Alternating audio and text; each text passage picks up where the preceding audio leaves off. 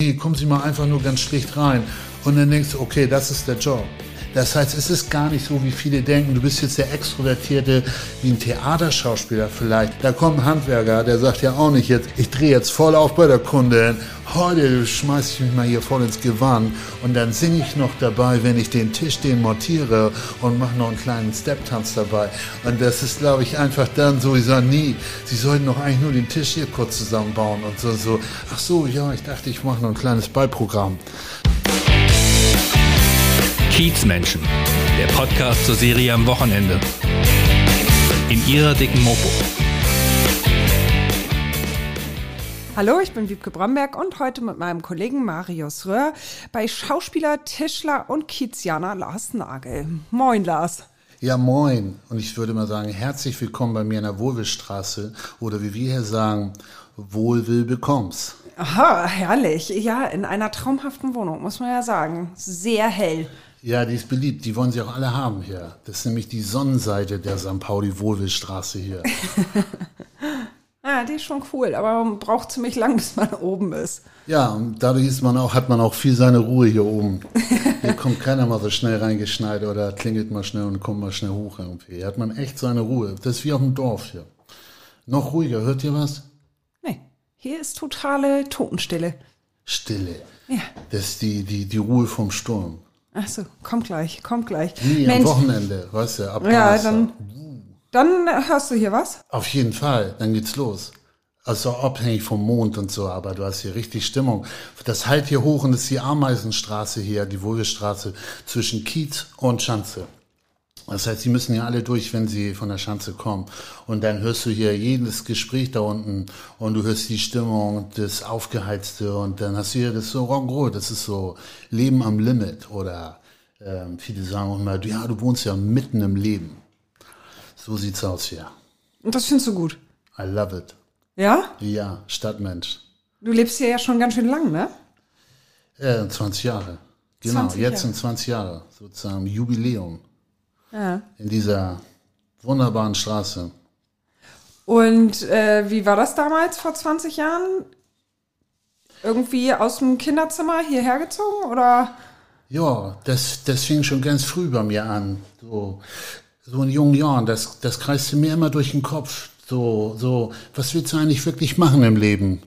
Erste Klasse Jumbojet. Und da gab's nur eine Möglichkeit für mich. St. Pauli.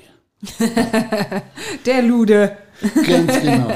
der schöne Klaus wollte Nein, erste Klasse. ich bin ja, ähm, Ich habe die Serie auch gesehen. Genau, und so war das dann damals, äh, weil ich bin ja in Ahrensburg aufgewachsen und Ahrensburg war, das war irgendwie ein Riesenspaß früher da. Da gab es eine riesen Kneipenszene und das Leben fand wie hier auf St. Pauli immer draußen statt. Das heißt, es gab da so Bartage, das änderte mal, war es Montag, mal Mittwoch oder Donnerstag. Und da waren immer Trauben von Menschen von den Bars und dann zog man immer von einer zur nächsten. Und dann kannten sich so schulübergreifend über mehrere Jahrgänge die ganzen ähm, Leute da in dem Ort. Und, ähm, und irgendwann hörte der Spaß auf, weil wir alle nach Hamburg gezogen sind. Und dann hatte ich damals eine Freundin, ähm, die wollte unbedingt Schauspielerin werden. Und dann, ähm, wir waren, ich waren wir vielleicht so ein Jahr zusammen und die ist dann ähm, nach Hamburg gezogen und ähm, dadurch, dass schon so viele vor ihr und äh, mit mir auch Freunde äh, schon nach Hamburg gezogen sind, dann dachte ich so, oh nee, bevor ich hier versauere in Arzburg, alle sind jetzt in der großen Stadt, da blieb mir nur eine Möglichkeit, St. Pauli. Da musstest du hinterher.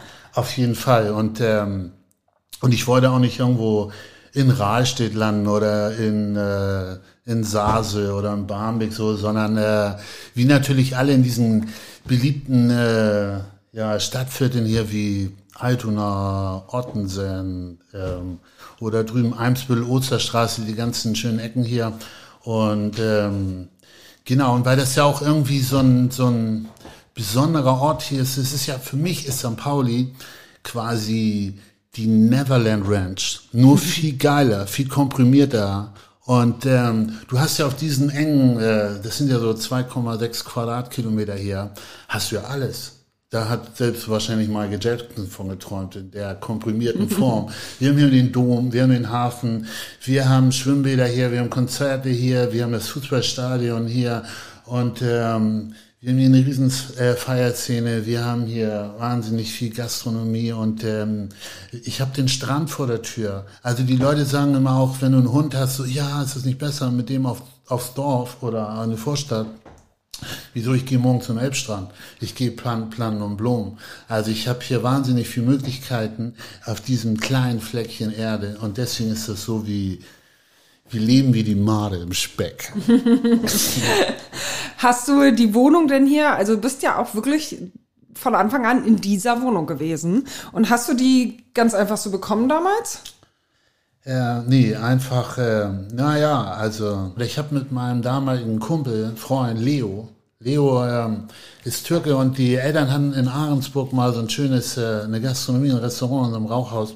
Und dann ähm, äh, hatte er auch die gleiche Idee, komm, wir müssen jetzt zwar alle in Arnsburg ja verschwinden und es verlagert sich jetzt der Spaß. Wir müssen jetzt hier nach St. Pauli. Und dann ähm, haben wir uns Gedanken gemacht, wo wollten wir wohnen und dann hatten wir uns so zwei, drei Straßen tatsächlich konzentriert rausgesucht, wo wir unbedingt gerne wohnen würden.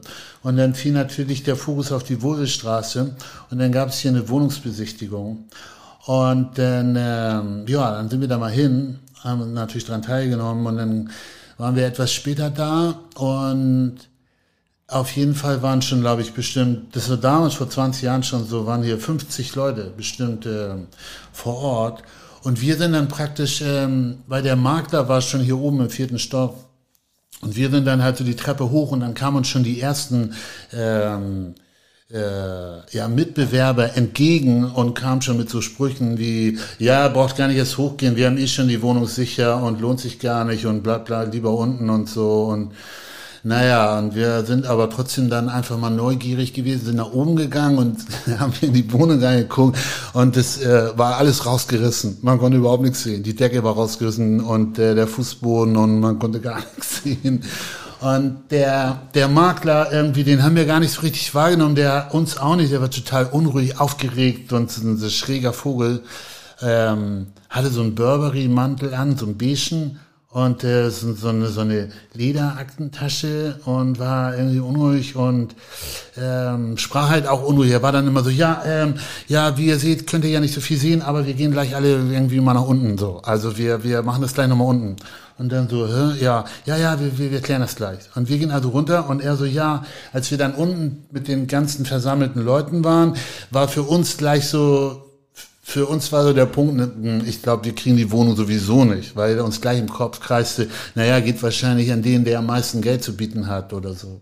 Naja, also haben wir uns abseits so ein bisschen äh, von der Gruppe hingestellt und der Makler dann noch zu allen so, ja, ah, ich habe meine ganzen Zettel vergessen, äh, wo ihr die ihr eure Daten raufschreiben könnt, so sprich so E-Mails mhm, und so. Ja, ja.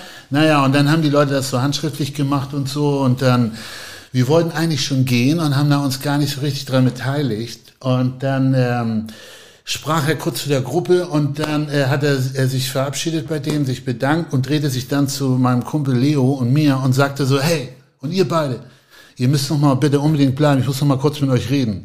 Und wir waren so, was will der denn jetzt so, ne? Und äh, naja, mal gucken, was kommt. Und dann kam er zu uns und er meinte dann so, ja, ey, und der, ihr beide so, ihr seid da auch so, ihr seid doch richtige Kiezjungs und so, ne? Und wir so, ja, wie? Und naja, was willst du damit sagen? eigentlich Ahrensburg, aber... Ja, aber, okay, was ist los? Und so, ja, äh, ja, ja, ist jetzt ein bisschen schräg und so, aber, ähm, äh, Sag mal, könnt ihr mir helfen? Ich brauche irgendwie, ich brauche, ich brauche unbedingt was zu rauchen, weil äh, oh, ich bin voll auf Kokain und ich habe die ganze Zeit nicht gepennt und ich muss unbedingt was zu rauchen haben. Könnt ihr mir vielleicht was zu rauchen besorgen? Wir dachten, der, der spinnt doch oder nee, was ist denn mit dem los und so, ne? Und dann ähm, haben wir kurz überlegt und dann, dann ja, äh, wie, was brauchst du denn so, ne? Äh, ja, nur, dass ich was zu rauchen habe, so, so, ah, so, so eine, so eine Tüte oder was, so eine Zehnertüte. Ja, ja, ja, da können wir dir sicher helfen.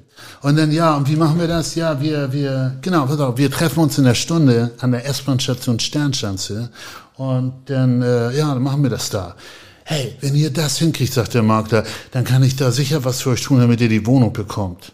Ah, okay, okay. Ja, kriegen wir hin. Bis später. Dann sind wir los Und dann äh, Leo und ich, und dann äh, haben wir schon überlegt, was machen wir, das machen wir jetzt und so. Naja, dann sind wir so durch die, durch die Straßen hier gegangen, waren, glaube ich, irgendwann Feldstraße und dann kam uns irgendwie einer äh, auf dem Fahren entgegen, den wir kannten. Und den sprachen wir kurz an und dann äh, dachten wir, sag mal, irgendwie, sag mal, du rauchst doch, mal, hast du irgendwie zufällig eine Zehnertüte oder irgendwie eine Tüte dabei? Und er so, wie? Ja, wir brauchen immer kurz irgendwie, wir, wir, wir haben, wir haben ein Projekt. Wir haben da eine wir Wohnung. Da, ja, wir haben eine. Wohnung, genau, wir haben eine Wohnung. Äh, völlig normal hier in Hamburg. Und dann, naja, der hatte tatsächlich eine Tüte, wir haben die genommen und dann sind wir ähm, direkt zur S-Bahn-Station Sternschanze und waren viel früher da ähm, als eigentlich geplant, weil das ging so schnell mit der Tüte. Es hat tatsächlich nur eine Viertelstunde gedauert und dann hatten wir schon diese Tüte und dann ähm, dann haben wir natürlich gewartet, bis dann der Makler kam. Der Makler kam viel, viel früher. Und dann haben wir der war auch schon ganz aufgeregt. Ja, war auch total. Und dann war, der passte natürlich gar nicht dahin. Die Sternschanze vor 20 Jahren sah noch viel wilder aus. Und, ähm, und dann der Typ mit seinem beigen Burberry Lodenmantel fiel da wirklich so auf. Und dann hat er die ganzen halben Stunde aufgeregt und sich immer so gekratzt und war total nervös. Und wir haben den halt warten lassen, weil, naja, wenn wir gesagt haben, eine Stunde ist halt eine Stunde. Und ja, früher. und dann haben wir, und dann sind wir halt rüber, als irgendwann, als es dann so zu der Uhrzeit kam und so. Und dann hat, der hat uns nicht gesehen. Und dann, ähm, weil wir fanden es einfach schräg und dachten so, ey, machen wir das, machen wir das nicht. Und dann haben wir das aber gemacht. Und dann äh, hat er sich mega gefreut. Und dann haben wir uns auch relativ schnell wieder getrennt. Und dann sagte er noch so, hey, ihr müsst mir die richtigen Unterlagen ab, äh, vorbeibringen und dann, ähm, dann ist das eure Wohnung. Ja, und, Und so, so ist es es, so, deine äh, Wohnung. Ja, genau, du, was es genau. alles auf St. Pauli gibt, ne? So was gibt's aus St. Pauli. Ja, das ist schon, das Genau, ist schon die, die, speziell. die Wohnung hat Seele sozusagen. Jetzt durch den. Die hat auf jeden Fall eine Vorgeschichte, Genau. sagen wir es so. genau, durch eine Pflanze habe ich diese Wohnung bekommen. Ja, nicht ganz legal, ne? Ja, äh, ja, nicht ganz legal, genau. Ja, ja. Aber ne? es wurde ja nichts gekauft. es wurde ja nur weitergereicht sozusagen. Ach so, ja, das war ein Geschenk. Ja, genau, genau. Das halt nur so, Ja, äh, so, ja, ja, ja. von Herz zu Herz. Ach so, ja, schon klar, schon klar. Kommen wir mal zu deinen Jobs. Schauspieler und Tischler. Das ist ja eine sehr ungewöhnliche Kombination. Erst war der Tischler, dann der Schauspieler. Wie kam es denn dazu, dass du vom Tischler zum Schauspieler wurdest? Ähm, ja, Tischlerei, da bin ich ja quasi mit groß geworden. Ich bin da aufgewachsen bei uns in der Tischlerei mit meinen, äh, mit meinen Großeltern, die an der Tischlerei direkt wohnen oder wohnten. Und ähm, das ist ja eine Tischlerei, so viel ähm, in, ich bin praktisch die vierte Generation, mein Vater, der führt das immer noch in dritter Generation und äh, ist ja ein richtiger Handwerksberuf, ne, wie man das so kennt und Schauspiel ist ja auch ein Handwerksberuf. Das ist ja extrem ähnlich so. Also man geht ja ähnlich vor, so wie man Erklär das mal. ja, also man hat ja zum Beispiel, wenn ich jetzt zum Beispiel einen Tischlerauftrag habe, dann, hat, dann kommt es zu einer Kontaktaufnahme und ein Kunde erzählt mir so seine Vorstellung, was er gerne haben würde. Und dann, ähm, dann hat man schon im Geiste so eine Idee, eine Vorstellung, was man machen könnte, was man für Materialien vielleicht verwendet, zeigt mir das und dann macht man ein Aufmaß, man äh, skizziert eine Idee und dann fängt man nachher in kleinen Schritten an, das, äh, dieses Möbelstück oder was auch immer dort ähm, gefordert ist oder gewünscht ist, zu bauen. Und so ist ja beim Film auch. Also du hast ja irgendwann eine Kontaktaufnahme und dann, dann wird ein, äh, gibt's dann ein Drehbuch und dann liest man das und, und äh, guckt, was ist das für eine Figur, wie passt die da rein. Also man skizziert ja irgendwie eine, eine Person, eine Figur und ähm, haucht der Leben ein. Und das ist ja auch ein Handwerksberuf. Und dann hat man ja verschiedene äh, Dinge, die man dafür braucht. Den Text zum Beispiel, dann nachher ähm, die Klamotte, dann ähm, auch ähm, die Geschichte dahinter, wo kommt er her und ähm, und das sind ja ähnliche Handwerksschritte, die man dort zusammensetzt wie ein Möbelstück, um nachher so eine Figur zu haben. Aber Film hört sich ja für alle immer so spannend an. Ist das so spannend tatsächlich oder wie, wie läuft das ab, wenn man da hinkommt? Ach so, ja, ähm, ja, Film ist ja, ähm, ich finde ja, das passt gut, weil für mich ist Film, wenn ich zum Set komme, oft so, das beschreibe ich das gern wie, ja, wie wenn ein Handwerker von der Hausverwaltung in eine Wohnung bestellt wird. Also irgend- irgendein Mieter hat jetzt zum Beispiel sag ich mal, wie ein Klempner oder so und äh, da ist irgendwas im, im Bad defekt und dann rufen die den Klempner an oder die Hausverwaltung schickt ein, der Klempner klingelt an der Tür und das ist jetzt ähnlich wie manchmal am Set, wenn man so Tagesrollen hat. Das würde ich jetzt nochmal, ist nochmal ein Unterschied, als wenn du jetzt zum Beispiel äh, den ganzen Film jetzt begleitest. Und das ist dann folgendermaßen so, du bist ja äh, wie beim Handwerk, du klingelst irgendwo im vierten Stock bei, bei Frau Schulz und dann ähm, ähm, öffnet die die Tür und sagt, ah, der Klempner, ja, kommen Sie mal bitte mit. Und dann, Sie können hier und hier, da können Sie Ihre Sachen ablegen und hier äh, ist der Raum, äh, um den es sich dreht. Ähm, hier müsste die Arbeit dann äh, von Ihnen erledigt werden. Und dann sagt sie noch, ja, und dann können Sie gerne loslegen. Wenn Sie noch irgendwas brauchen, Kaffee oder sagen, sagen Sie Bescheid und dann äh, melden Sie sich gern später wieder. Und der ähnliche Ablauf ist beim Film. Das heißt, ich komme an ans Set und dann heißt es gleich so, ah, der Schauspieler ist da von der Set-Aufnahmeleitung. Dann, ja, kommen Sie mal bitte mit. Hier ist irgendwie Kostüm und Maske und hier ist Ihr Umkleideraum. Da können Sie Ihre Sachen ablegen. So, dann hat man kurz Kostüm und Maske erledigt und ist die ganze Zeit in seinem Aufhalten, Aufenthaltsraum. Und dann irgendwann kommt Set-Aufnahmeleiter wieder und sagt so, äh, wir gehen jetzt rüber zum Set, es ist jetzt soweit, hier, hier, hier ist der Ort, wo Sie arbeiten arbeiten können, wo sie drehen können. Und dann ähm, stellt man sich kurz vor äh, mit dem Regisseur, der sagt dann vielleicht so, ja, moin, schön, dass das mal klappt. Das ist ja auch so eine gängige Floskel. Auch wenn man sich noch nie im Leben getroffen hat oder irgendwas miteinander zu tun hatte. Schön, dass das mal klappt. Ja, schön, dass das mal klappt, so mit uns beiden. So, so wie, Mann, ich wollte schon immer mal mit Ihnen zusammenarbeiten. Fühlst du dich da verarscht? Ähm, am Anfang, als ich das erste Mal gehört habe, dachte ich, dass äh, die meinen das, also das ist so. Und dann dachte ich, äh, war so, zum Beispiel jetzt meinen allerersten Dreh hatte, den ich hier hatte, was ich bei, bei, das erste war eigentlich Soko Wismar, aber das war, glaube ich, mir fiel das auf beim Morden im Norden. Und da hatte ich ja noch gar nichts gemacht. Und dann dachte ich, was für ein Quatsch, das labert der. so, noch nie gesehen, noch nie was gemacht und so und der hörte sich das so an wie Schön, Mann, dass das mal geklappt hat. Ja, ja, ich habe vorher nur als Tischler gearbeitet. Ganz genau, stimmt. Endlich, ja, wahrscheinlich hat er mal irgendwo äh, gehört von meinen wahnsinnig äh, schicken Fußleisten, die ich mal montiert habe oder so, whatever. Ja, auf jeden Fall, das sind so Floskeln, das macht man dann manchmal vielleicht so als Regisseur, um, äh, um eine gute Atmosphäre erstmal äh, zu erzeugen oder um einen guten, ja, um den Schauspieler gutes Gefühl zu geben. Vielleicht gibt's da so ein Handbuch. Wahrscheinlich. Vielleicht so. haben die das alle, kriegen die das alle irgendwie auf den Tisch geknallt und müssen das. Das musst du sagen. Genau. Ja, ja, das steht Konto. wahrscheinlich als erster Tipp im Handbuch für Regisseure. Genau. Wie geht Schön, dass um? das mal, ach Mensch, Lars. Schön, dass, schön, schön, dass das hier mit uns mal klappt. Genau, manche sagen dann auch mal so, Mann, Mann, wo haben wir schon mal, wo haben wir schon mal gedreht? Komm, gib mal, gib mal, gib mal, gib mal Stichwort. ja, und dann, dann, dann, ja. Ach, da war so viel, sag ich immer. Ich kann mich gar nicht genau erinnern. Wir haben schon so viel gemacht.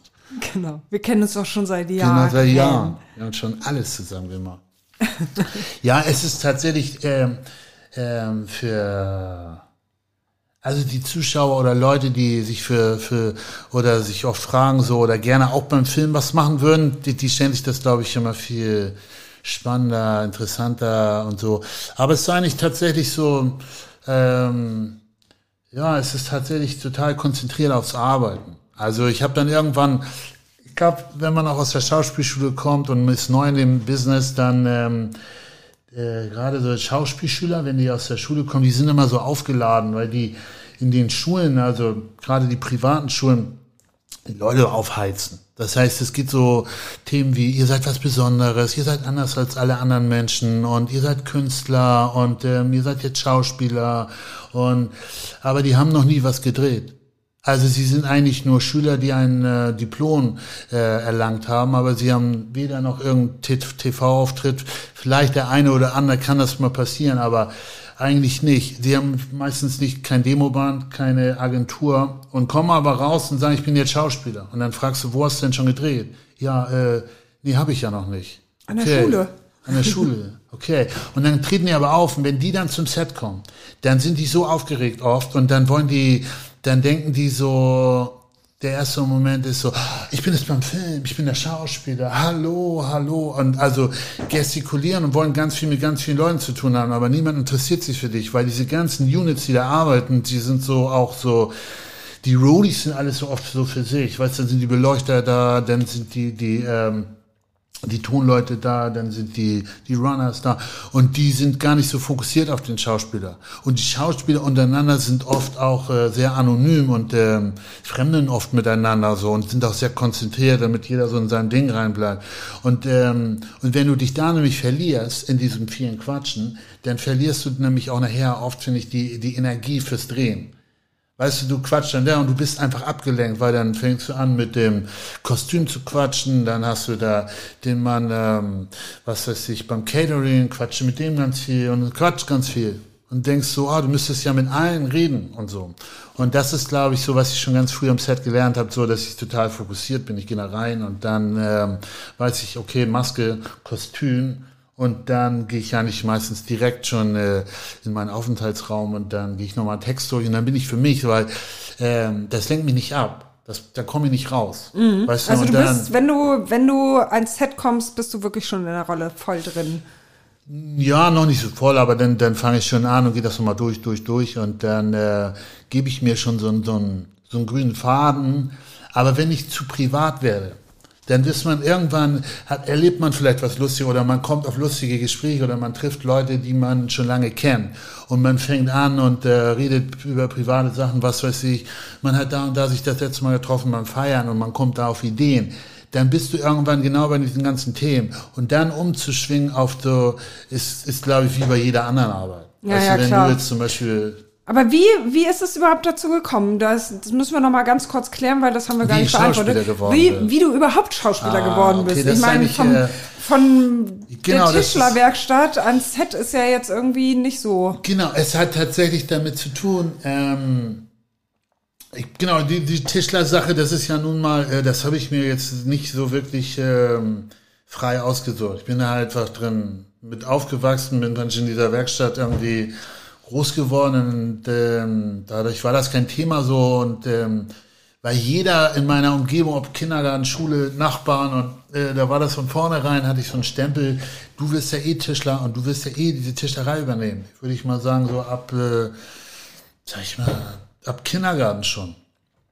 Und naja, das war auch manchmal äh, anstrengend dort ähm, Zeit zu verbringen und ähm, war auch immer rau. Ne, das ging auch immer so, in der Firma war immer erst, mein Dad war auch oft so, so vom Ding her so, erst kommt meine Firma, meine Mitarbeiter und dann kommt immer so der Rest. Also sein Fokus ist schon sehr auf diese Firma da konzentriert. Und ähm, das war jetzt auch nicht so für mich so ein, so ein Arbeiten, so wie, ah, das ist der Sohn vom Chef, der wird hier bevorzugt behandelt oder äh, den wollen wir jetzt an diese Sache ganz nah ranbringen oder dem wollen wir jetzt viel mitgeben. So war das irgendwie genau entgegengesetzt. Also es war eher so, äh, nee, hau mal ab hier, nee, zeige ich dir nicht, musst du dir, sollte doch dein Vater dir das beibringen. Mein Vater mal, nö, dir zeigt dir das auch nicht. Lass das, äh, ja, musst mal zu den Jungs gehen. So. Und dann war das so, ja, das ist nicht so harmonisch und schön und äh, also eine herzliche Atmosphäre schon war. Naja, und dann ähm, war es halt irgendwann so, dass ich dann auch ähm, in Arnsburg dann eine Freundin äh, äh, hatte mal. Und das war ungefähr ein Jahr, glaube ich, waren wir so zusammen. Und das Mädel ähm, wollte unbedingt Schauspielerin werden.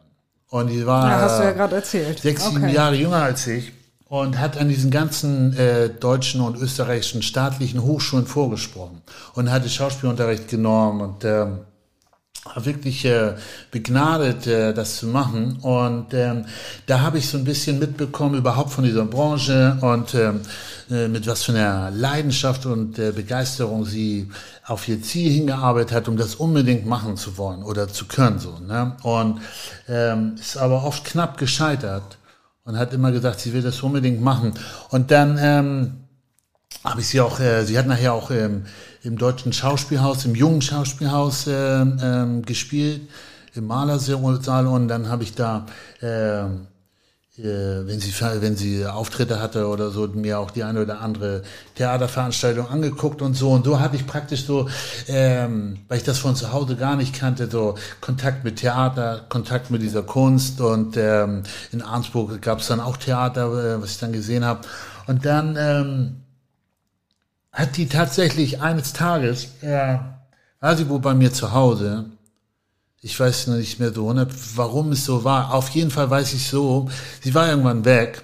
Und dann bin ich so irgendwann durch die Wohnung gegangen und dort lag ein Flyer von einer äh, privaten Schauspielschule hier in Hamburg, der O33 in der Öckersallee. Das ist hier ganz um die Ecke. Und da lag so ein Flyer.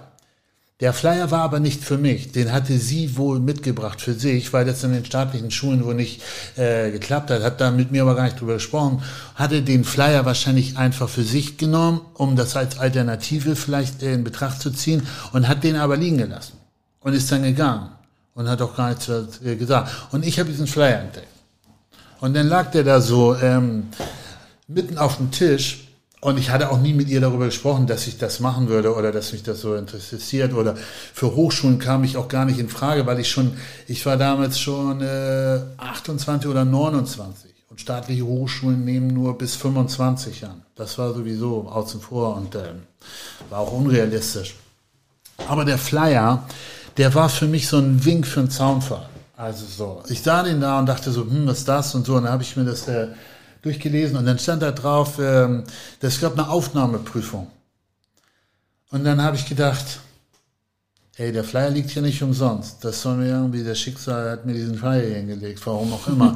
das habe ich so für mich interpretiert. Und dann habe ich gedacht, okay, ähm, vielleicht ist das eine Chance, aus, aus der Tischlerei da so ein bisschen rauszukommen, aus eine, eine Alternative zu machen. Oder auch mal herauszufinden, äh, was könnte ich eigentlich noch machen? Was steckt noch in mir drin?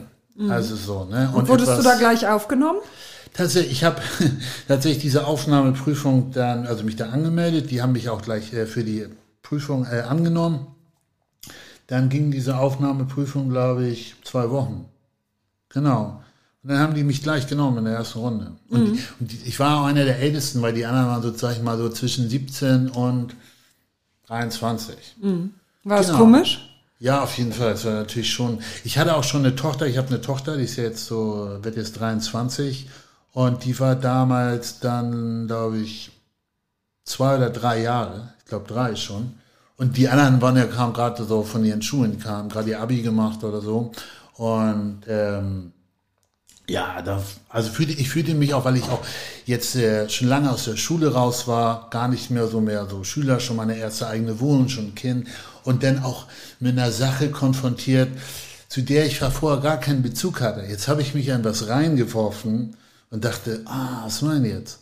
Und ähm, musste mich auch erstmal wieder so reinfuchsen, weil lange nicht mehr in der Schule gewesen und ähm, Genau, mit diesem ganzen, also wir haben da tatsächlich nicht so viel Theorie damals gemacht. Es gab dann so ähm, Tanzunterricht, ähm, dann gab's ähm, Schauspiel natürlich, dann gab's äh, Stuntfight, es gab Gesangsunterricht und ähm, szenische Arbeit und naja, und da musste ich mich erstmal so reinfuchsen, auch mit diesen ganzen Tanzschritten. Ich habe eigentlich ja vorher nie getanzt, ich habe immer ganz klassisch wie viele. Kannst du das? Kannst äh, du tanzen und singen? Ähm, ja, also durch das äh, Gesangsunterricht habe ich ja später auch noch äh, weitergeführt. Ähm, ja, kann ich schon. Also ich, kann, also, ich, kann ich schon. Ja, also ich weiß, ich habe es schon gemacht. Ich bin auch schon mal aufgetreten und habe auch schon äh, so kleine Sachen gemacht. Ne? Und wir haben das ja in der Schule auch gemacht. Da mussten wir ja dann Stücke vorbereiten und äh, die dann nachher äh, vortragen. Darüber wurde man ja letztendlich auch benotet oder so, ne, um mhm. weiterzukommen. Und genau das gleiche mit Tanz. So Tanzchoreografien haben wir ja dann gemacht, so mit diesen ganzen vielen Schritten und die dann praktisch auch wieder diese Handwerksarbeit. Du fängst halt mit den ersten Der paar Schritten an. Tischler. So, ne? Genau. Und das war es halt immer. Ich komme ja eigentlich eher so aus diesem, ich habe immer viel Sport gemacht. Ich habe äh, viel Fußball gespielt in meiner Jugend. Ich habe äh, eine Kreisauswahl in den Kreis Stormann gespielt. Dann habe ich äh, Tennis viel gespielt. Dann habe ich Handball gespielt äh, in, in Arzburg. Das habe ich mal alles parallel gemacht. Aber ich habe äh, gar nichts so mit Schauspiel zu tun gehabt. Tanzen und Singen. Deswegen war das schon so ein bisschen äh, viele Kumpels von früher, mit denen ich aufgewachsen bin, die meinen immer dann so zu mir, jetzt durch, durch dieser Schauspielerei, so, ja, du warst ja schon immer ein bisschen verrückt. Weil man muss ja verrückt sein, um sowas äh, auszuprobieren, um sozusagen, ja, ich, äh, ich mache jetzt Schau ich werde jetzt Schauspieler. Und dann habe ich natürlich auch viel von Leuten gehört, als ich damit angefangen habe, äh, der Spinner jetzt will der Schauspieler werden. Ja, genau. Willst jetzt auf die große Bühne und äh, das fanden die totalen Spinnkram. Und die, ich glaube, viele sind dann auch immer so, wenn die sich einen Schauspieler vorstellen, dann ist der extrovertiert oder der trägt überhaupt schon gerne vielleicht Witze vor oder zeigt gerne irgendwelche Sachen. Und deswegen glaube ich, äh, äh, vergleicht man oft eine Person, passt zu dem Schauspiel oder nicht. Aber es gibt ja heutzutage voll viele introvertierte Schauspieler. Ich glaube, selbst Liam Neeson ist so ein ganz stiller Typ, der ähm, ja introvertiert ist und so. Und, Na, introvertiert bist du jetzt aber nicht, oder? Ja, das jetzt nicht. Aber wo man sagt, so, so es gibt ja auch so. Ähm, ja, okay, ja, das nicht, aber. Ja, diesen Selbstdarstellungsdrang haben vermutlich nicht alle, genau. alle Schauspieler automatisiert. Nee, weil es ist ja auch eigentlich ein ganz anderer Job. Also es ist, glaube ich, ein Unterschied, ob ich Stand-up-Comedian bin. Das heißt, ähm, dort ähm, gehe ich auf die Bühne und will irgendwas zeigen. Aber beim Film, gerade weil ich ja eigentlich nur Film mache, kein Theater, gibt's ja ein Drehbuch. Und das Drehbuch gibt den Rahmen vor. Das heißt, äh, ich bekomme einen Text, den muss ich auswendig lernen. Und der Text ist mir, gibt mir auch wieder vor. Ich kann ja gar nicht, man sagt ja auch, der, ein Schauspieler ist gar nicht kreativ, sondern weisungsgebunden. Ein Regisseur sagt mir, was ich zu tun und zu lassen habe.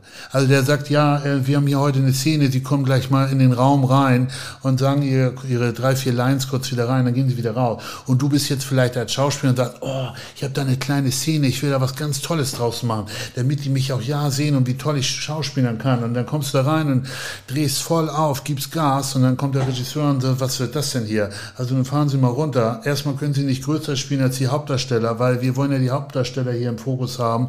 Und äh, nee, das ist mir auch zu viel. Nee, kommen Sie mal einfach nur ganz schlicht rein und machen das kurz. Und dann denkst du, okay, das ist der Job. Das heißt, es ist gar nicht so, wie viele denken, du bist jetzt der Extrovertierte wie ein Theaterschauspieler vielleicht. Das ist ja ein ganz anderer Job. Und dadurch ist das, glaube ich, äh, schon dieser Handwerkjob. Das heißt, da kommt ein Handwerker, der sagt ja auch nicht jetzt, ich bin jetzt als Klempner oder als Tischler, ich drehe jetzt voll auf bei der Kundin. Heute schmeiße ich mich mal hier voll ins Gewand und dann singe ich noch dabei, wenn ich den Tisch den montiere und mache noch einen kleinen Step-Tanz dabei. Und das ist, glaube ich, einfach dann so, ich sage, nie, Sie sollten doch eigentlich nur den Tisch hier kurz zusammenbauen und so, so, ach so, ja, ich dachte, ich mache noch ein kleines Beiprogramm. Also und daher ist ja, das, glaube ich, so.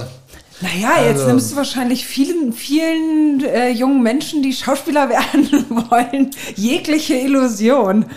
Äh, ja, aber es ist natürlich auch, ähm, ähm, also da draußen sind, ich würde mal sagen, Hunderttausende, die das werden wollen. Ich treffe auch den ganzen Tag, ähm, tatsächlich bekomme ich von alle Altersstufen durch immer wieder die Fragen, sag mal, oh, ich würde ja auch gerne mal zum Film, da würde ich gerne auch mal was machen. Sag mal, hast du irgendwie eine Möglichkeit, dass man da reinkommt? Ja, klar.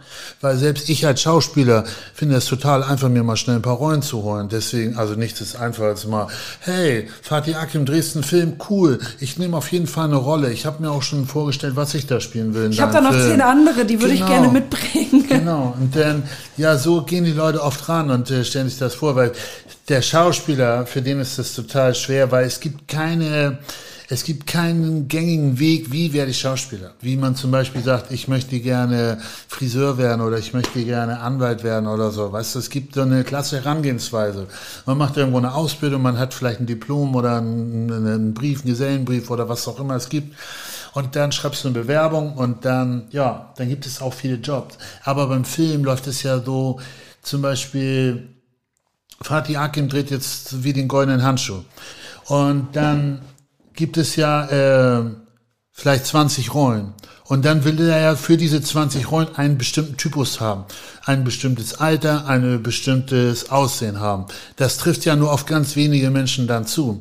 Also du kannst ja nicht sagen, oh, ich möchte gerne auch in deinem Film jetzt mitspielen und sagen zum Beispiel, ich bin jetzt zum Beispiel, habe äh, türkische Wurzeln. Dann sagt er, ja, aber ist der Goldene Handschuh, spielt in den 70er Jahren, da hat noch kein Türke mitgespielt, also fällst du schon mal raus. Ah, okay.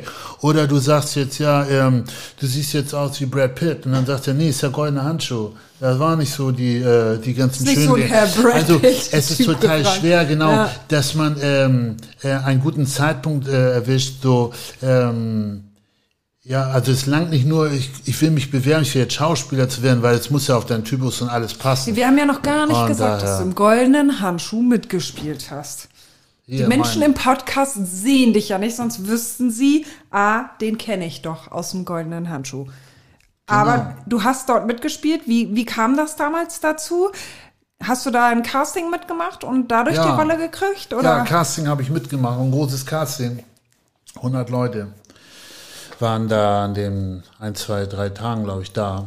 Und Fadi hat immer so Zehnerrunden gemacht. Zehnerrunden heißt ähm, zehn Leute äh, morgens, zehn mittags, zehn, äh, zehn abends, glaube ich.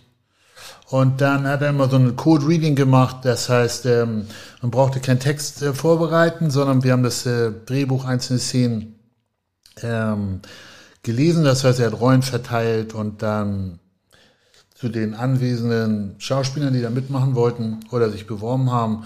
Und dann hat er mal gewechselt. Liest du jetzt mal hier, hier den Honker und du liest jetzt mal hier Soldaten Norbert und du liest und du bist, du bist Nasen, Ernie. So, ne? Mach mal.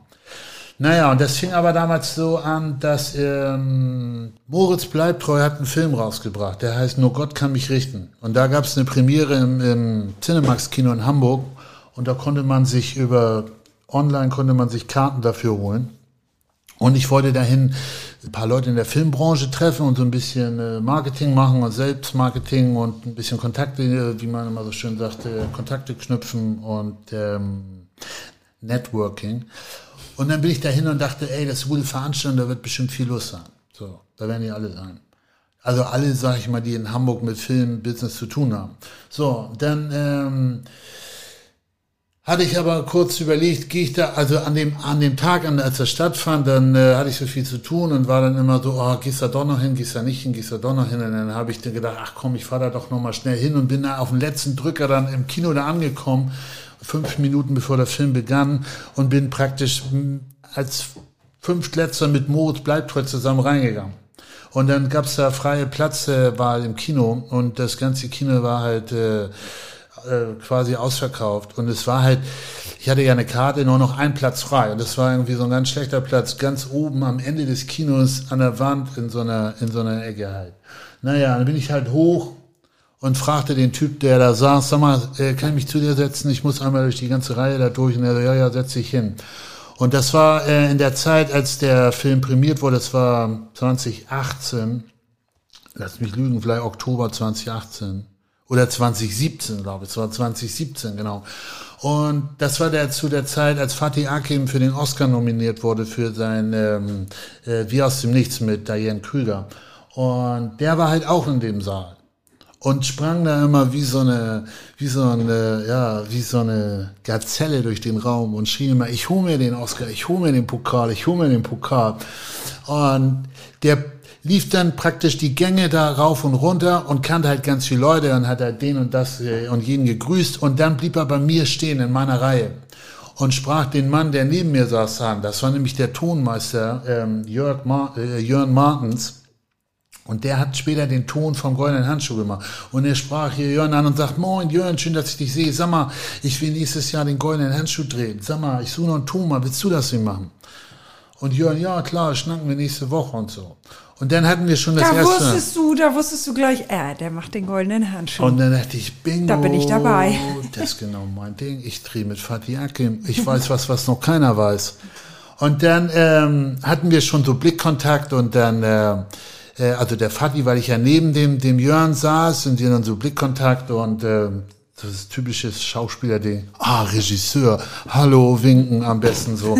nee, aber nur Blickkontakt, naja, und dann bin ich ähm, Tag später schon, äh, habe ich meiner Agentur gleich davon erzählt und sag, schick mal hier zu, zu der Casterin vom, vom Bombero, also von Fadis Frau, die Unterlagen. Und die so, hä, wie, was für Unterlagen, was denn für ein Film? Ja, der Fadi, der dreht den goldenen Handschuh. Hä, was für ein goldenen Handschuh und so. Weiß ich hundertprozentig und so. Äh, Habe ich von Fadi direkt gehört und so, ne? Naja, und sie war ein bisschen irritiert, dann ähm, hat sie das rübergeschickt, ist aber nichts passiert. Und dann verlief das so ein bisschen im Sande und dann ähm, fing aber irgendwann äh, vier, fünf Monate später die Castingsphase für, für Fatih äh, hier auf dem Kiez an und dann hörte ich aus allen Ecken hier auf dem Kiez, dass Fatih hier durch, äh, ja, praktisch durch den Hamburger Kiez zieht und äh, Leute äh, castet. Leute bucht so für also selber Film. gucken geht. Selber gucken geht und Gesichter sucht für seinen Film. Und dann hörte ich immer öfter, oh, ich habe auch eine Rolle, oh, ich habe eine Rolle und ich habe hier und da eine Rolle und denk so, wieso haben die alle eine Rolle? Und wo, wo treffen die den den ganzen Tag? Ich bin hier auch, wohne hier im Viertel. Mir ist ja noch nicht über den Weg gelaufen. Das gibt's doch gar nicht, ne? Wo ist denn der Typ so? Ich will da unbedingt mitspielen. Wo weil, ist denn der Typ? Genau, weil weil zum Beispiel hier meine Nachbarn hier direkt in der Jägerpassage, da sind zwei Mädels, äh, die spielen auch im Handschuh mit. Die hatten schon eine Rolle und die hatte ich hier bei mir vorm Café getroffen und die so, ja, ich habe auch schon eine Rolle und so. Hm, ah, Fatih hat mich gebucht, spiel mal einen goldenen Handschuh mit. Und dann dachte ich so, hm, Mann, ich bin hier Schauspieler und so und die sind eigentlich keine Schauspieler, die haben eine Rolle nicht nicht. Hm, irgendwas läuft hier, irgendwas läuft hier nicht gut für mich so. Ne? naja, und dann äh, habe ich gedacht, Mann, ich muss den unbedingt treffen und so. Und habe gedacht, oh Mann, den muss ich doch treffen, ich wünsche mir den herbei. So, und dann irgendwann ähm, komme ich äh, auf den Dienstagabend äh, spät nach Hause. Ich hatte noch so Handwerksklamotten an und hatte meinen Hund dabei, Elvis. Und äh, hier bei mir vor der Tür ist ja das Café Start. Und es war so Dienstagabend, so halb zwei, und dann eine Hunderunde gemacht und kam so nach Hause. Dienstagabend, halb zwei, ist eher nachts, ne? Ja, okay, ja. Für, ja, ich bin ja mehr so eine Nachteule. Und genau, aber es war bestimmt so, vielleicht Viertel eins, ja, aber so um die Zeit, glaube ich. Und dann, ähm, ja, dann gehe ich so am Café Stark vorbei, weil es direkt neben meiner Wohnungseingangstüren ist äh, und dann gucke ich natürlich so, dass eine Glasfront hat, gucke ich in den Laden rein und der, ob da noch was los ist und aber der Laden total leer. Nur der Barkeeper da und äh, naja, gehe so dann im Laden vorbei und dann nehme ich irgendwie zwar ein oder zwei Personen habe ich so wahrgenommen im Vorbeischauen, aber äh, nur ja, unschemenhaft erkannt. Also und gehe halt so zu meiner Haustür und ähm, habe diese Person, die da, die, diese zwei Personen, die da im Laden saßen, immer noch so ein Bilde und überlegte so, hm, als würden mir die irgendwoher bekannt vorkommen. Aber ich war mir nicht so ganz sicher und denke so. Da war er dann, ja? Da war er. Da war er. Genau. Mitten vor deiner Haustür. Genau, dann dachte ich so, das gibt's doch gar nicht. Das war doch, glaube ich, der auf Fatih Akim in dem Laden, oder nicht? Und dann, äh, nee, das kann nicht sein. Weil ich sagte immer, der war noch nie in diesem Laden. Das war das Ding. Also ähm, dann bin ich, äh, war ich dann halt an der Haustür und hatte meinen Haustürschlüssel in der Hand und war dann so hin und her gerissen, so, war das, war das nicht, was mache ich denn jetzt? Und wenn er schon mal da ist, das ist so bestimmt wieder wie mit dem Flyer von der, von dieser Schauspielschule auf dem Tisch, so ein Wink mit einem Zaunfall, so, das dem will dir was sagen, so, ne? Und, ähm, und dachte so, hey, das war Fatih Akim. Das ist die Chance deines Lebens. Entweder du nutzt sie jetzt, gehst da jetzt rein, oder du gehst jetzt nach Hause. Ja, und dann habe ich gedacht, ich gehe da jetzt rein. Ich gehe da jetzt rein. Und was mache ich? Keine Ahnung. Ich weiß nicht, was ich mache. Ich gehe da jetzt rein. Scheißegal. Mir fällt schon irgendwas ein. Und dann bin ich also rein und habe gedacht, so, ähm, ich werde jetzt Spaß dran haben in diesem Laden. Es war aber kein Mensch in diesem Laden. Also bin ich also mit dem Hund rein, habe den Hund zuerst reingeschickt. Tür auf, den Hund rein und hab der Fattig, der saß direkt, das äh, mit Blick zum Tresen ist da eine Treppe, die geht so äh, vier Stufen nach oben und und er saß auf der Treppe, um einen Überblick über den ganzen Laden zu haben und wenn jemand reinkommt.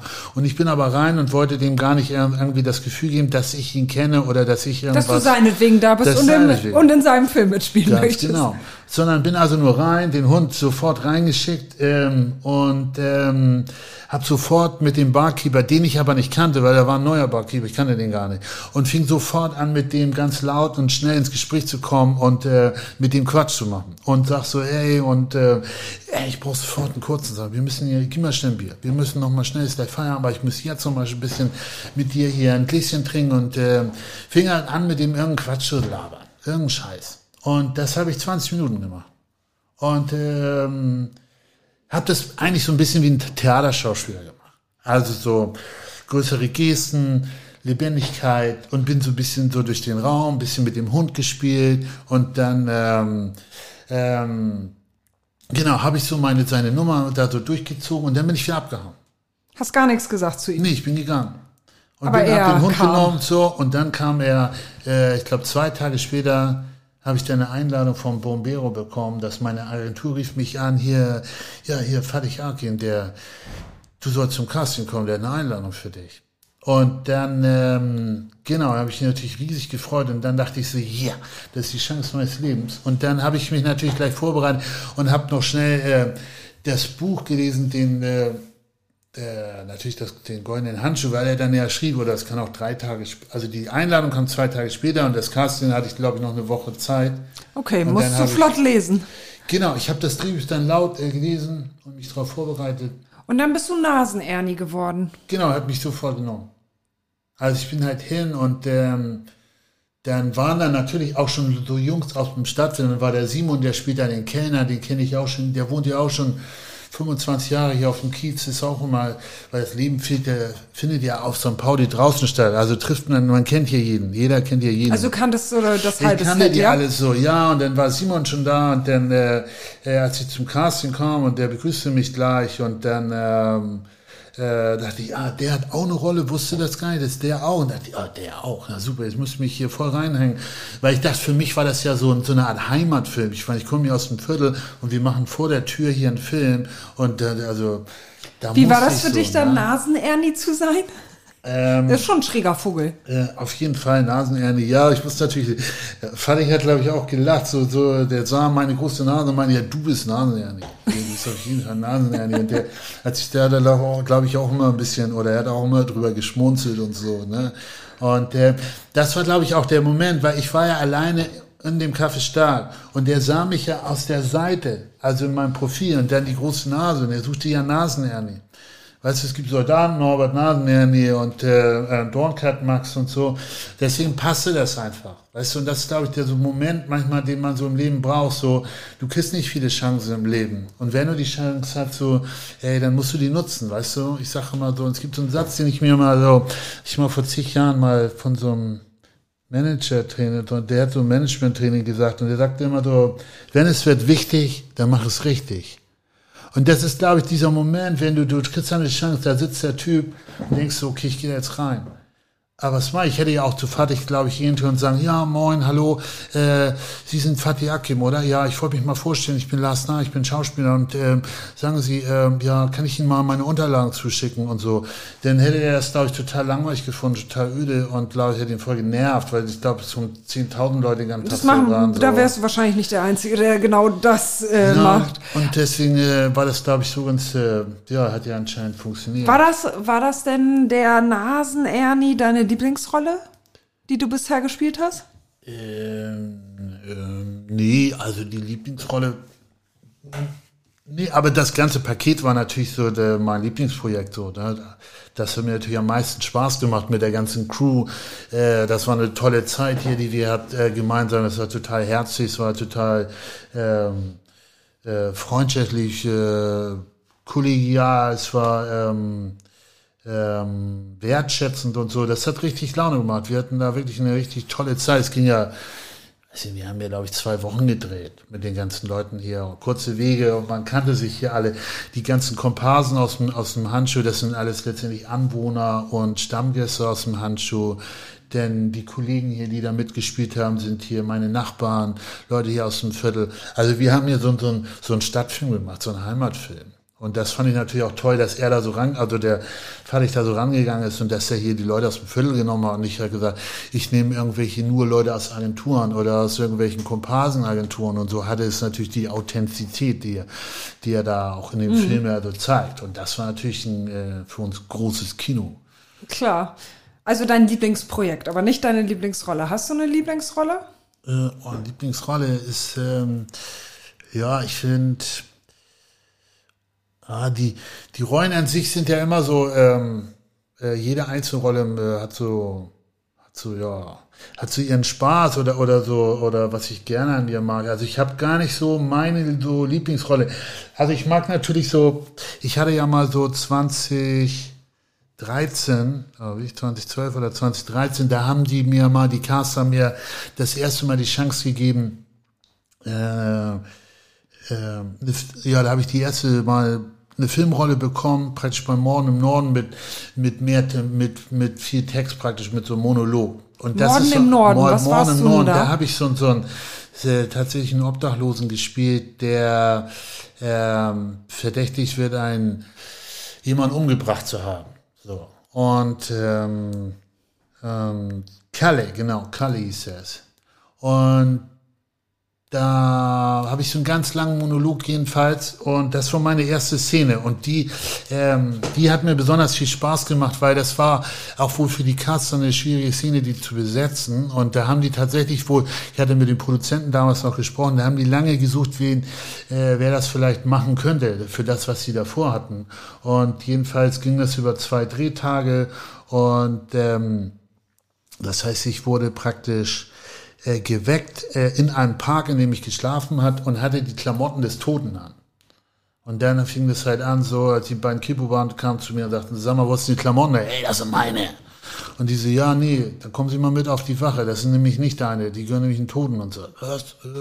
Und dann bin ich halt lange auf diesen, äh, äh, komme ich da am Set an und habe halt diesen ganz langen Monolog und habe aber das erste Mal mich natürlich riesig gefreut, dass ich die Chance bekommen habe, also jetzt äh, beim Film zu starten und war natürlich total aufgeregt und hatte auch äh, äh, diesen Druck praktisch ja noch keine Erfahrung so zu haben mit so viel Text und hatte ja auch noch keine Vorbereitung quasi. Äh, wie ist das am Set? Wie wird das nachher sein, wenn du so viel Text machst und hoffentlich hast keinen Blackout, vergisst den ganzen Text und so ein Kram. Ne? Aber ich war guten Mutes und äh, motiviert und bin dann dahin und habe aber eher genau eine gegenteilige äh, Erfahrung da gemacht, was ich jetzt schon vorhin äh, meinte, dass die Leute immer denken, so Film macht immer so, ah, das ist alles immer, ja so, das ist wie auf dem Ponyhof so. Das macht alles nur Spaß und ist ganz leicht und das ist nämlich immer einfach nicht, weil ich bin dahin zum Set und wurde hier vom Fahrer abgeholt, was natürlich immer Spaß macht und das ist natürlich so eine nett, ne? Exklusivität hat. So kommt hier der Fahrer, holt mich ab. Und dann, wo ich zum Set gefahren, Set ist Süderstraße, da haben die die Polizeiwache aufgebaut. Und dann ähm, komme ich da an, ich war so gegen Mittag da, ich glaube gegen halb eins oder so. Und dann ja, denn wie sich das so für so einen guten deutschen Handwerker gehört oder wie ich das früher noch gelernt habe, wenn du irgendwo hinkommst, mein Junge, sagst du erstmal Moin. Das ist erstmal ein Tag des da bist und so. Ne? Naja, also ich dachte so, ja, ich komme halt auf Z an, freue mich und dann ähm, war da wo gerade Mittagspause und sehe halt praktisch, als ich, ähm, ich wollte mich da mal vorstellen, wo ist Regisseur und ähm, vielleicht bei den Schauspielkollegen mal Hallo sagen. Und dann gehe ich praktisch auf das Grundstück äh, rauf und sehe so ähm, an so einer, am, am Eingangsbereich den Regisseur sitzen und die zwei Hauptdarsteller. Geh halt auf die zu vom Weiten und ähm, der eine liest was und äh, die machen auf jeden Fall eine ruhige Mittagspause, aber nicht im Gespräch drin, so jeder so für sich, aber saßen dicht beisammen. Komm also an und sag so, ah, moin, moin. Und niemand antwortet mir. Naja, und dann ähm, reiche ich dem, dem Regisseur so meine Hand und dachte, naja, ich reiche dem einfach meine Hand. Und der reagiert aber gar nicht. Also streckt seine Hand und guckt mich auch nicht an. Also guckt nur auf den Boden und interessiert sich ein Scheißdreck für mich. Und Oh. die anderen Schauspieler auch. Niemand da sagt was und guckt nicht. Und dann dachte ich so, nein, was meinen die jetzt? Und dachte, die Hand ziehe ich nicht weg. Egal was passiert. Ich werde sie so lange, weil die Blöße gebe ich mir jetzt nicht, dass ich hier die Hand gereicht habe und dann ziehe ich sie wieder weg. Und dann halte ich sie ungefähr so vielleicht 10, 11 Sekunden, halte ich die Hand hin. Und irgendwann konnte der dann gar nicht anders, der Regisseur, und schüttelt dann so, äh, so ganz hastig äh, kurz die Hand so und guckt dabei mir aber gar nicht in, äh, ins Gesicht, in die Augen, sondern ist so, so, ja, ja, du. Okay. Und dann bin ich wieder abgehauen und dachte so, na super, das kann ja was werden hier. Die sind ja total nett hier. Und niemand hat mit mir geredet. Sehr freundlich. Also dann bin ich dann alleine und dachte so, ich fühlte mich total alleine und total einsam, weil niemand war da, niemand mit mir geredet und das war so voll anonym. Naja, und dann habe ich gesagt, was mache ich jetzt? Und war natürlich äh, nervös, so, wenn es schon so startet, was kommt denn dann so? Naja, da habe ich mir noch einen Kaffee geholt und dann habe ich mir so alles angeguckt, erst mal am Set und dann, äh, naja, habe ich mich halt umgezogen, Maske, Kostüm und dann, ja, passiert irgendwann nichts. Und irgendwann kam auch Set-Aufnahmeleitung zu mir und sagt, ja, Sie sind jetzt dran, kommen Sie bitte mit. Naja, und dann bin ich dem gefolgt und dann komme ich in einen Raum, in das Verhörbüro und dachte so, wow, was ist denn hier los? Ich bin der Einzige, es wirkte so, als wäre ich der Letzte, also wie, na schön, dass Sie auch endlich mal kommen. Alle waren da, nur ich nicht, so nach dem Motto. Aber die hatten mich ja jetzt erst äh, geholt, jetzt war so meine Zeit gekommen. Aber alles war vorbereitet. Also da waren so viele Menschen in diesem Raum. Es waren zwei Kameras, es waren bestimmt in dem Raum 30 Leute. Was für, war ich dachte, wow, warum sind hier so viele Leute? Großer Verhörraum. Genau, es waren halt, ja. und es waren alle Hauptdarsteller da. Es waren halt ähm, äh, Sven Martinek, Ingo Naujux, dann war Veit Stübner und äh, noch eine Frau, ich weiß gar nicht ihren Namen, dann der Regisseur und dann die Produzenten und waren nicht viele Leute. Ich wusste gar nicht, was los war.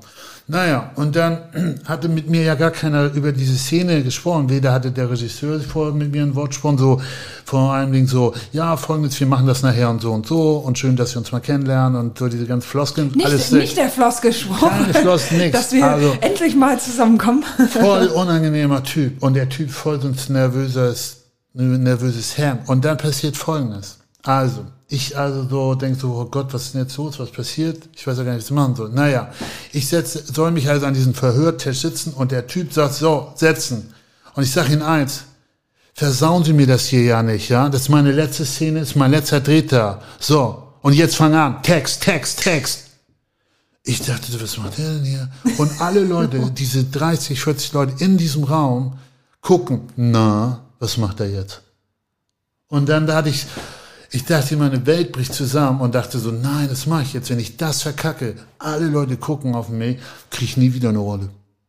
Und dann habe ich so einen Mut zusammen und hatte so einen Tunnelblick und war so, hatte so eine Schiss, was als wenn also für mich war das so, ähm, für mich ging das da gerade ums nackte Überleben. Also entweder ver, ver, ver, vergesse ich jetzt den ganzen Text und kriege gar nichts mehr raus, oder ich haue es hier voll einfach raus. Und mhm. dann habe ich dann angefangen. Und dann ist das halt eine ganz lange Monologszene, wo der Typ einen ganzen, dieser Kalle, der erzählt, äh, was da in dem Park passiert ist und wie das so gekommen ist und wie er an die Klamotten gegangen ist und äh, kriegt dazu immer Fragen. Und dann ähm, hat er mir noch ein paar Anweisungen gegeben, nee, mach das mal so und so. Und dann habe ich halt losgenommen. Und dann waren wir fertig und dann sprangen die alle auf und sagten, ey, hast du super gemacht, schönen Dank, ey, toll, wie heißt du? Die Schauspieler kamen an. Und dann war Folgendes an dem Tag. Das war tatsächlich der letzte Drehter von diesem Typ, von diesem Regisseur. Und äh, der hatte drei Staffeln gemacht. Und an dem Typ, an dem Tag war eine Riesenfeier, weil der neue Regisseur wurde eingewiesen. Hinter, diesen, mhm. hinter diesem Raum war, eine, war ein Riesenbuffet ausgebaut und es waren praktisch 120 Leute da.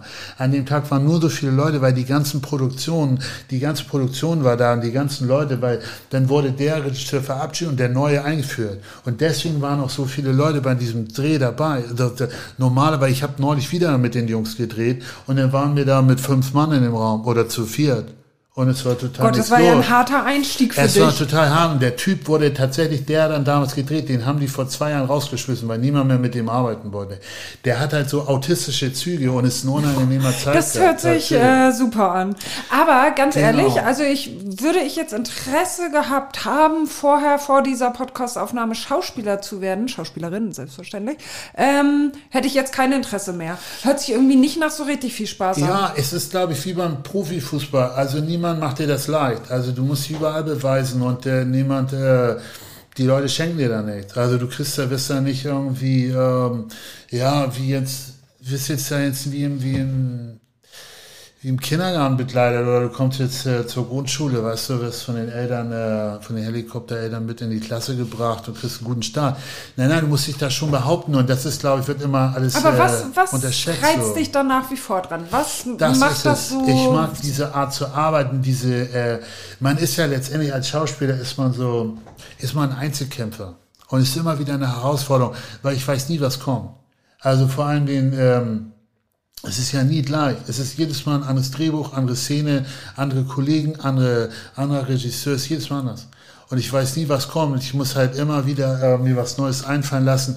Und niemand redet mit mir, sondern ich biete das an. Also ich mache praktisch ja, ähm, ich bekomme ja nur einen nackten Text. Da steht ja keine, viele Dinge mal, da steht eine Regieanweisung. Ja, und da sagt der Regisseur, an der und der Stelle sollst du das und das machen und so. Steht gar nichts, nur ein nackter Text. Und aus dem Text kann ich alles machen. Ich kann ja aus in Hallo kann ich in 40 verschiedene Varianten sagen. Hallo, hallo, hallo, hallo. Also, das ist der Text. Also, und dann kommst du irgendwann zum, zum Text und hast voll die Idee, ey, ich mach das so und so. Und dann kommst du da an und dann machst du das so und dann sagt der Typ so, nee, nee, so machen wir das überhaupt nicht. Und du so, äh, was machen wir jetzt? Nee, machen Sie das mal bitte so und so. Also du bist weisungsgebunden und musst dafür offen bleiben, das zu machen, was der gerne hätte. Und das ist, glaube ich, so ein bisschen auch die Schauspielkunst dabei, äh, dass umso mehr du dir vornimmst, umso weniger wird das passieren. Also ich glaube, ich habe gerade die Entscheidung getroffen, wenn ich das irgendwann nochmal machen sollte, ich werde dann die Regisseurin, weil ich hätte überhaupt keinen Bock, mir den ganzen Tag sagen zu lassen, was ich wie zu sagen und zu genau, machen und das habe. ist so, und dann, Wieso und dann, wirst du nicht Regisseur?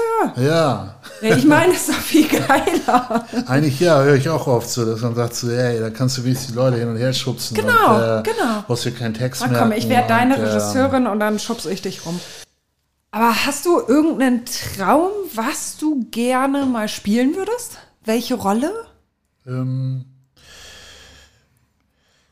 nicht so, also ich würde, also was tatsächlich, was mir ähm, gerne mal so in den Sinn kommt, alles, womit, wo, womit man mich nicht in Verbindung bringt. Also vielleicht so, weil ich ja schon sehr eigenes Gesicht habe, so, so ein, ähm, ja, ich stich schon so heraus und so ein eigener Typus und äh, ich glaube, ich werde wenig in, äh, in Betracht gezogen mit so Anwälten, Geschäftsleuten vielleicht noch oder Ärzten. Also genau, dass ich eigentlich würden mich immer wieder so reuen und auch von den Castern mal reizen, dass die, dass die mir genau solche atypischen äh, Rollen dann geben.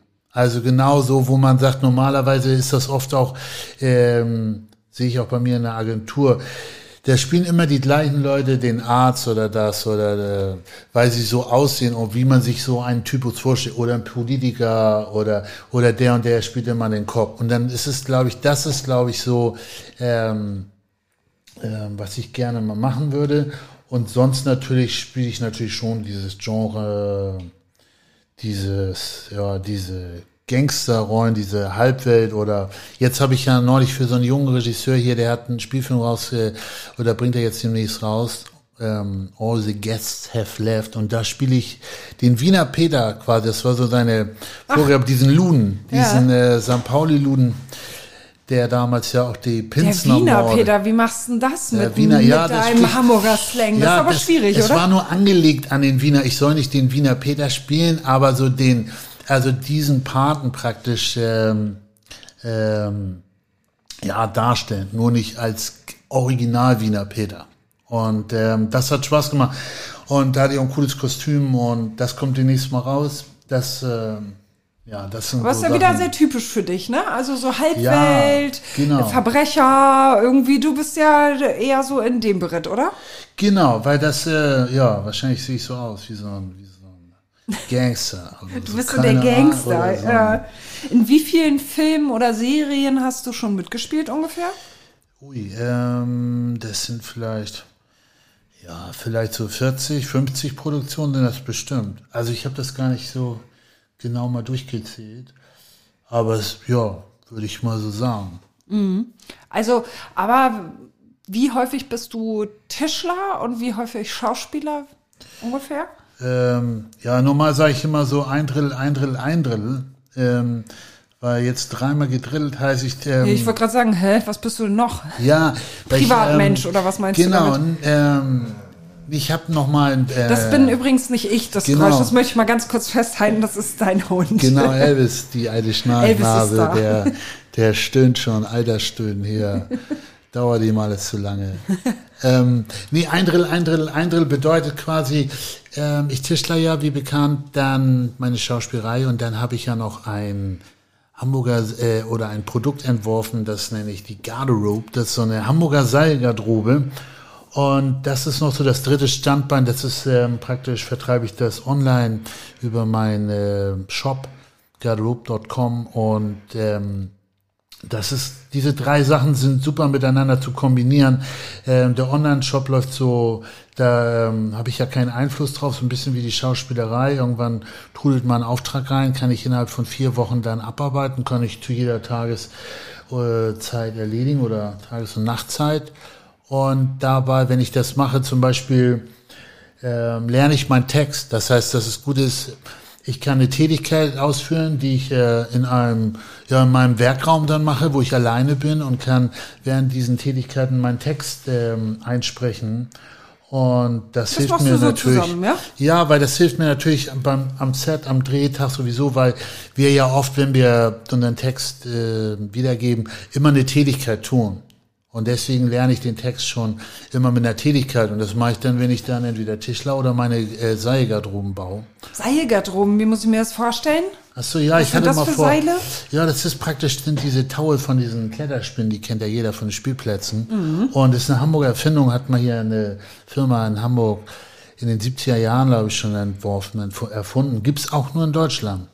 Ähm, also die Chinesen können das nicht, machen das nicht, gibt nur zwei Hersteller in Deutschland und wird auf Hamburgs letzter Reeperbahn praktisch noch gezogen so 400 Meter die Bahn. Und es sind Stahltaue und da wird dann Garn drum gewickelt.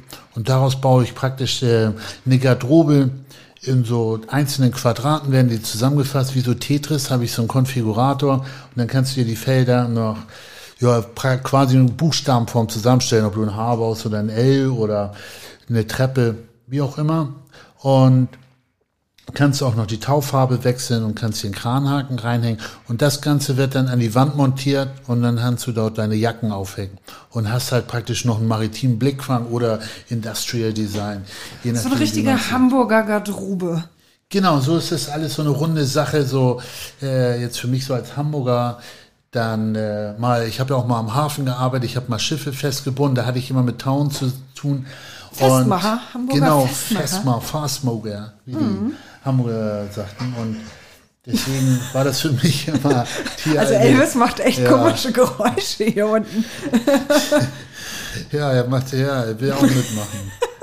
Ja, ja Elvis Sein- hat auch was dazu zu sagen. Also geben. Festmacher warst du mal. Genau, das habe ich so nebenbei gemacht, weil hatte ich hier auch ähm, Hamburger Jungs kennengelernt, die auch tatsächlich so ein bisschen Milieubezug hatten und so. Und dann hatte ich mal einen Job oder ich suchte mal so einen kleinen Nebenjob und dann hatte ich das mal über Umwege, äh, wurden mir die Jungs mal ja, äh, äh, praktisch nahegelegt und ich soll mich bei denen mal melden und dann habe ich das ein paar Mal da gemacht und dann habe ich das nachher, glaube ich, sechs Jahre gemacht und habe so punktuell diese Riesenschiffe, Elvis, habe ich diese Schi- Riesenschiffe festgebunden, also Containerschiffe, Kreuzfahrtschiffe und da hatte ich schon immer diese Taue und dann kam irgendwann mal äh, diese Idee, man könnte doch mal was aus Tau machen. So, und dann habe ich hier mit meiner Freundin zusammen, die sagte doch, Mann, damals so, bau doch mal irgendwie, mach doch eine Garderobe daraus. So, und dann haben wir irgendwann gedacht, wie könnte man denn eine Garderobe bauen? Und dann haben wir die ganze Zeit gebraucht, bis wir dann irgendwann auf dieses Konzept gekommen sind. Und ja, und jetzt läuft das schon seit äh, 2015 und äh, ist so online im Netz und das macht mir immer viel Freude, weil das auch so ein, ja, so ein Hamburger Ding ist. Weißt du, so, es, ich bin der Einzige auf der Welt, der so ein, äh, so ein System hat, so ein Tau oder so eine Garderobe. Und dann ähm, kann ich alles miteinander gut kombinieren, fühle mich so richtig als Hamburger, habe hier äh, einen Hamburger Film gedreht, habe mal am Hafen gearbeitet, wohne auf St. Pauli, also äh, mehr Hamburg geht eigentlich gar nicht. Ach schön, das ist doch ein schöner Abschluss. Ich wünsche dir ähm, schöne Momente am Set, nette Regisseure und äh, Rollen, die dir sehr viel Freude machen. Oh ja, vielen, vielen Dank. Und erstmal vielen, vielen Dank, dass ich äh, teilnehmen durfte an den Kiezmenschen. Soweit ich gesehen habe, das ist eine besondere Ehre für mich und auch in der Mopo zu sein. Ähm, habe ich zu Schulzeiten immer gern gelesen, noch in Papierform, die klassische Mopo. Ist ja schon ein bisschen her. Und ich habe sogar Freunde, die meinen, oh, wenn, wenn du jetzt da in dem Podcast und der, in den Kiezmenschen dabei bist, dann hole ich mir auch mal wieder eine Mopo. Das ist doch sehr nett von deinen Freunden.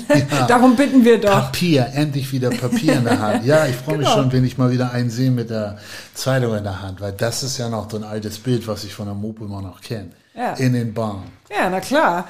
Ich wünsche dir alles Gute. Vielen Dank. Wenn euch die heutige Folge gefallen hat, dann hört doch auf jeden Fall noch, noch andere Folgen.